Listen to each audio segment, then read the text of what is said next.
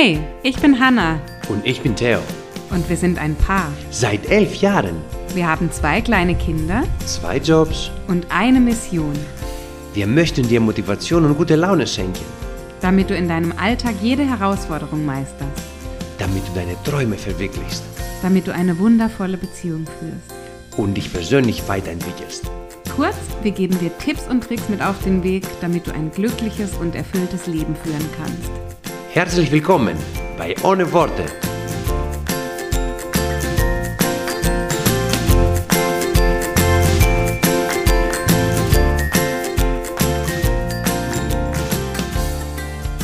Es ist der 12. Juli 2021 und somit der siebte Hochzeitstag von meinem wundervollen Mann und mir.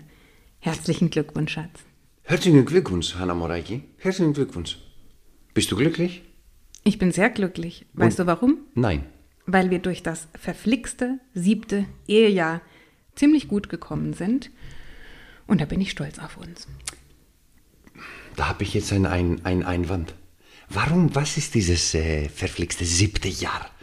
Warum ist es in Deutschland so, uh, das siebte Jahr und so weiter? Woher kommt das? Um ehrlich zu sein, keine Ahnung. Habt ihr das nicht bei euch in Griechenland? Also in Griechenland gibt es sowas nicht, ne? Also das bestimmt, also dieses verflixte siebte Jahr, siebte Jahr, das ist was ganz Besonderes und da muss man extra aufpassen. Dann muss man sich extra Mühe geben, weil wenn man das da schafft, dann kann man das danach locker schaffen oder so. Ich habe keine Ahnung. Weißt du, was mal interessant war, wäre, mal zu schauen, wie die Scheidungsraten im siebten Jahr in Deutschland und in Griechenland sind. Weil es gibt ja sowas, vielleicht kennt ihr das, was wie eine self-fulfilling prophecy. Das heißt, eine sich selbst erfüllende Prophezeiung. Wenn du behauptest oder sagst, dass etwas so kommen wird, Thema Glaubenssätze, ne? wenn ich glaube, dass ich versage, dann ist die Wahrscheinlichkeit höher, dass ich versage. Also wenn ich besonders aufpasse im siebten Jahr, weil das ja scheinbar so schwierig ist, vielleicht sind da mehr Scheidungen als in anderen Jahren und als in Griechenland, wo es das nicht gibt. Ja, gut, in Griechenland gibt es auch Scheidungen auch früher. Also man macht, in Griechenland man wartet nicht bis zum siebten Jahr, bis es kommt und dann schauen wir mal, die gibt es die gibt's sicherlich früher. Und die, die sind hoch, die Scheidungsraten in Griechenland sind wirklich hoch. Ich kann jetzt keine Zahl sagen, aller, wir können es auch googeln, wenn es jetzt notwendig ist, aber äh, die sind wirklich hoch. Ich, ich glaube, ich schätze mal so, äh, vielleicht um die 40 Prozent oder so. Und ich glaube, ich lüge hin, gar nicht. Also so richtig 40, 46, das habe ich schon mal gehört. Äh, Ich habe ja. gestern witzigerweise einen TED-Talk über Beziehungen gehört. Da Ach haben ja. sie gesagt, also war in Amerika, dass Mhm. die Scheidungsraten bei 40 Prozent liegen und die Trennungsraten, also von Paaren, die nicht verheiratet sind, zwischen 60 und 70 Prozent. Aber Also- unabhängig vom siebten Jahr. Unabhängig vom Jahr, vom siebten ähm, Jahr, aber ja. die Aussage war, dass Langzeitbeziehungen sozusagen es kaum noch gibt. Also, ja, ja. die Minderheit ist. So, ähm, wir wollen ins Thema einsteigen und nämlich genau Unbedingt. über dieses verflixte siebte Jahr sprechen, was jetzt gar nicht so als verflixtes Jahr im Vordergrund stehen soll.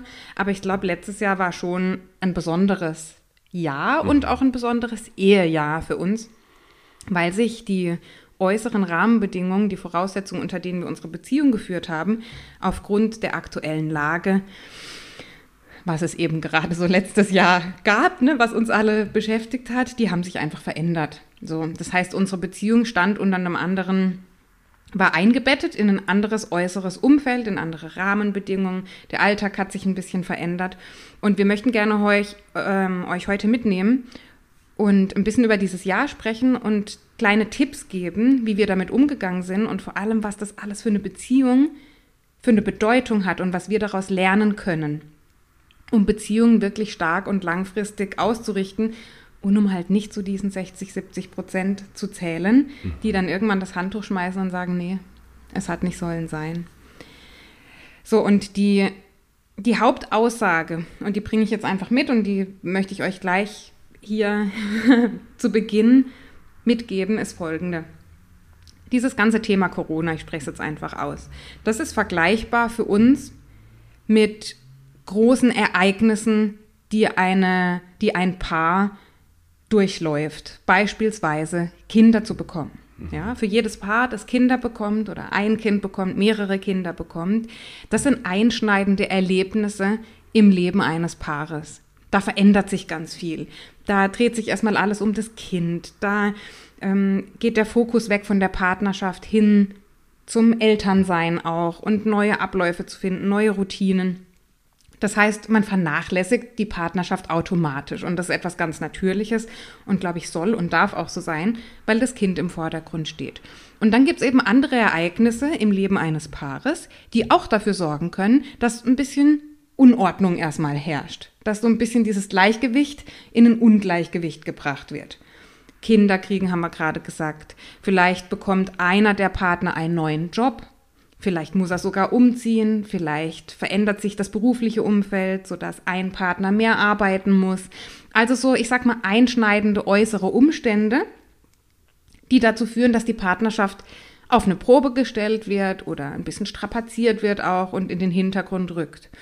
Und das, was wir jetzt für uns reflektiert haben, rückblickend auf dieses verflixte siebte Ehejahr, ist, dass Corona in die ziemlich ähnliche Kategorie fällt. Also in eine ähnliche Kategorie wie große Ereignisse, wie Kinderkriegen, Jobwechsel, Umziehen, anderes Umfeld gehen. Und Corona ist eben auch so ein äußerer Umstand in, in gewisser Weise, der dafür sorgt, dass unsere Partnerschaft sich verändert, dass sich Abläufe verändern, dass man sich neu abstimmen muss, dass neue Herausforderungen kommen, weil möglicherweise die beiden Partner mehr aufeinander hocken durch Homeoffice. Es gibt mehr zu tun, Homeschooling. Also ich meine, die Herausforderungen, die brauche ich euch nicht erzählen, das wisst ihr alles. So. Und jetzt ist eben die große Frage, wenn sich so etwas Gravierendes in unserem Leben verändert, vor allem im Außen, wie reagieren wir als Paar darauf? Und wie reagieren wir als Paar darauf, äh, Hanna? In solchen, äh, in solchen ähm, großen Herausforderungen? Oder? Wie haben wir reagiert? Wie haben wir reagiert? Also wir haben einfach, so ganz banal gesagt, mm, wir haben einfach unsere Standards und, und, und Gewohnheiten einfach beibehalten. Ja. Letztendlich, genau. äh, glaube ich, grob gesagt von meiner Seite jetzt spontan. Ja, und ich glaube, das ist was Wichtiges, was du sagst. Und es ist auch der Grund, warum uns diese Pandemie für unsere Partnerschaft im Grunde nicht tangiert hat, mhm. bis auf einzelne Tage mal, wo einfach eine gewisse Anspannung da war, wo mal irgendwie, wo einem alles zu viel wurde. Die gab es mhm. natürlich, diese Momente.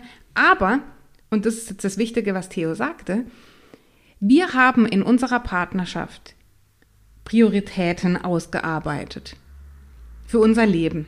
Ja? Und die Partnerschaft ist eine Priorität für uns. Und in dem Moment, wo du die Partnerschaft als Priorität festlegst, nimmst du dir Zeit für sie. Du planst dir Zeiten ein, in denen du dich mit deinem Partner verabredest, zum Abendessen triffst, auf ein Gespräch verabredest, in irgendeiner Form Zeit investieren in diese Partnerschaft. Mhm. Und ich glaube, das ist der Schlüssel. Ja, unbedingt.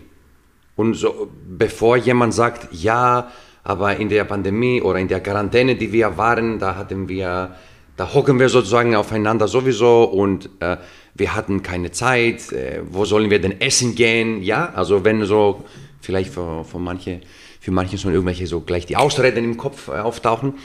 Es muss nicht immer äh, das Rausgehen sein, das, das Abendessen im Restaurant. Es kann einfach nur äh, bezüglich die Zeit, die man sich nimmt füreinander. Es reicht auch einfach eine Umarmung von eine Minute, bevor man ins Bett geht und einfach gute Nacht, hat, Nacht sagt und tschüss. Äh, also es reicht einfach nur so kleine Gäste und kleine... Ähm, ja, und das, was du sagst, ist ja schön, auch ein bisschen Kreativität mitzubringen, sich der Situation anzupassen. Mhm, genau. Also wer Theo und mich kennt, weiß, dass wir einmal in der Woche eine Date Night machen. Und wenn es das die Babysitter erlauben, sage ich jetzt mal, gehen wir meistens essen. Mhm.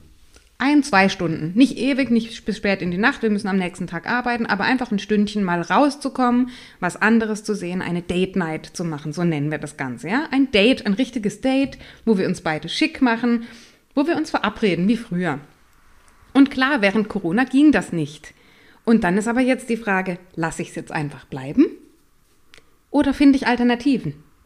Ja, weil die Partnerschaft ist mir ja nach wie vor so wichtig wie vorher. Und entsprechend haben wir Alternativen gefunden. Das kann dann sein, dass man im Winter mal zusammen ein Bad nimmt. Kerzen anzündet und badet gemeinsam. Das kann sein, dass man sich auf die Couch setzt und gemeinsam auch vielleicht einfach mal einen Film anschaut. Dinge, die verbinden, über die wir uns austauschen können. Dinge, wo wir uns von der Außenwelt vielleicht auch ein bisschen abschotten und einfach wir beide sind. Und das haben wir in der, im letzten Jahr weitergeführt. Zwar natürlich nicht in Form von Restaurantbesuchen, mhm. aber in anderer Form. Ja, und da, ich glaube, da darf man die gewisse Kreativität mitbringen, zu sagen, und ich glaube, das ist jetzt die wichtige Aussage, wir lassen uns nicht von äußeren Umständen diktieren, wie unsere Beziehung ist. Mhm. Wir entscheiden, und das ist unser Ratschlag an alle Paare, wenn das wirklich für euch auch, wenn ihr sagt, ja, das unterschreibe ich, die Beziehung muss Priorität sein im Leben.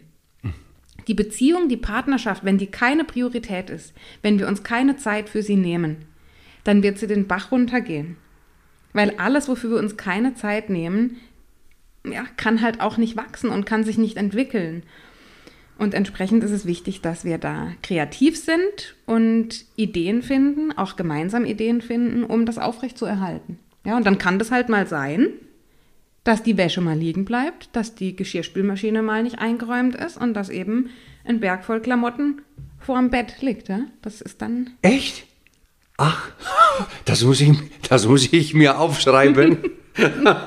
okay, gut, perfekt. Also das, das war die Message des Tages eigentlich von dem ganzen Podcast für mich. Das nehme ich mit.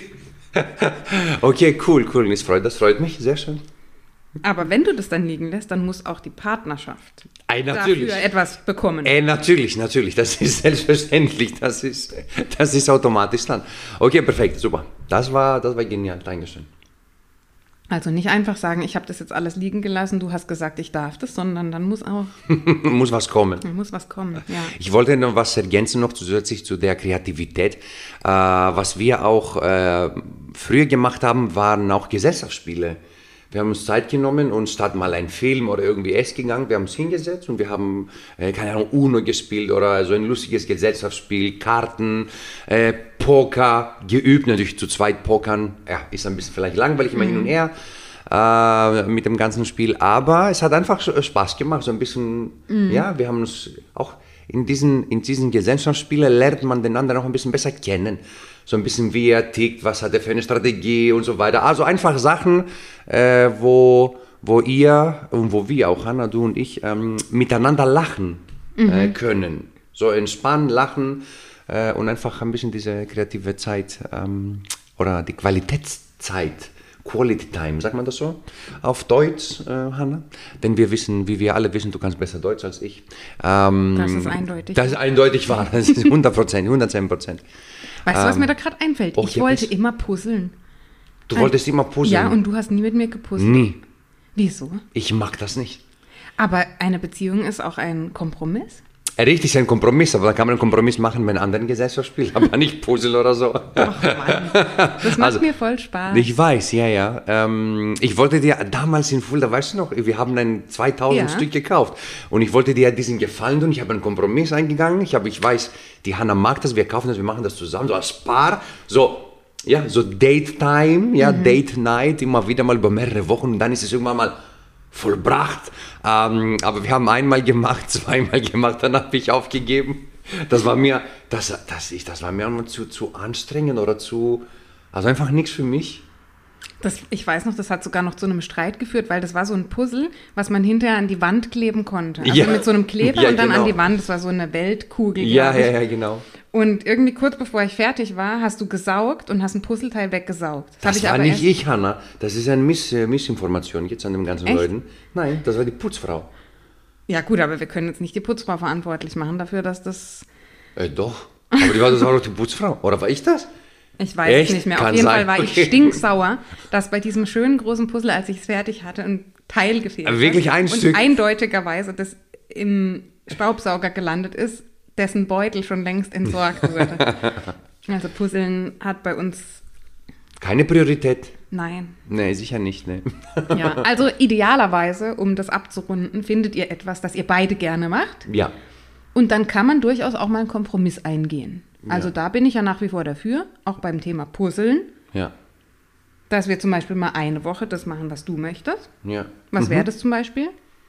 Ah, ich mag einfach Gesellschaftsspiele, so Kartenspiele. Okay. So Uno und solche Sachen. mit also Karten, Uno zum Beispiel finde ich jetzt total so. langweilig. Ah, okay. Sehr gut. Sehr schön. Ja, Schau mal, dann wir machen wir doch die eine Woche Uno Genau, da sind wir uns und die einig. andere Woche Puzzeln. Ja, genau. Oder Perfekt. wir finden gleich etwas, was wir beide gerne mögen. Ja. Was könnte das sein? Also da fällt mir jetzt äh, was ein, aber ich glaube, das, ich weiß nicht, das ist, glaube ich, nicht jugendfrei. Aber ihr, ihr, ihr wisst, was ich meine, ihr denkt, was ich meine. Ja. Zum Beispiel sowas, genau. Ja. Also euch werden Aktivitäten ja. und Gesellschaftsspiele einfallen, um gemeinsam Zeit zu verbringen. ja. Genau. Und das ist die Botschaft und auch in gewisser Weise unsere Erkenntnis aus dem letzten Jahr, dass äußere Umstände und Veränderungen in unserem Leben uns natürlich kurzfristig beeinflussen. Ja, wir stellen uns um, wenn wir Kinder bekommen. Wir müssen neue Abläufe finden, wenn ein Job neu ist. Wir müssen ähm, Corona-bedingt neue Routinen finden, uns verständigen, miteinander kommunizieren. Aber und ich glaube, das ist das Wichtige. In dem Moment, wo wir uns wichtig sind, wo wir sagen, unsere Beziehung ist wichtig und ist Priorität, dann finden wir Wege und Möglichkeiten, diesen äußeren Umständen zu trotzen und zu sagen, wir finden aber trotzdem Möglichkeiten, um an uns zu arbeiten.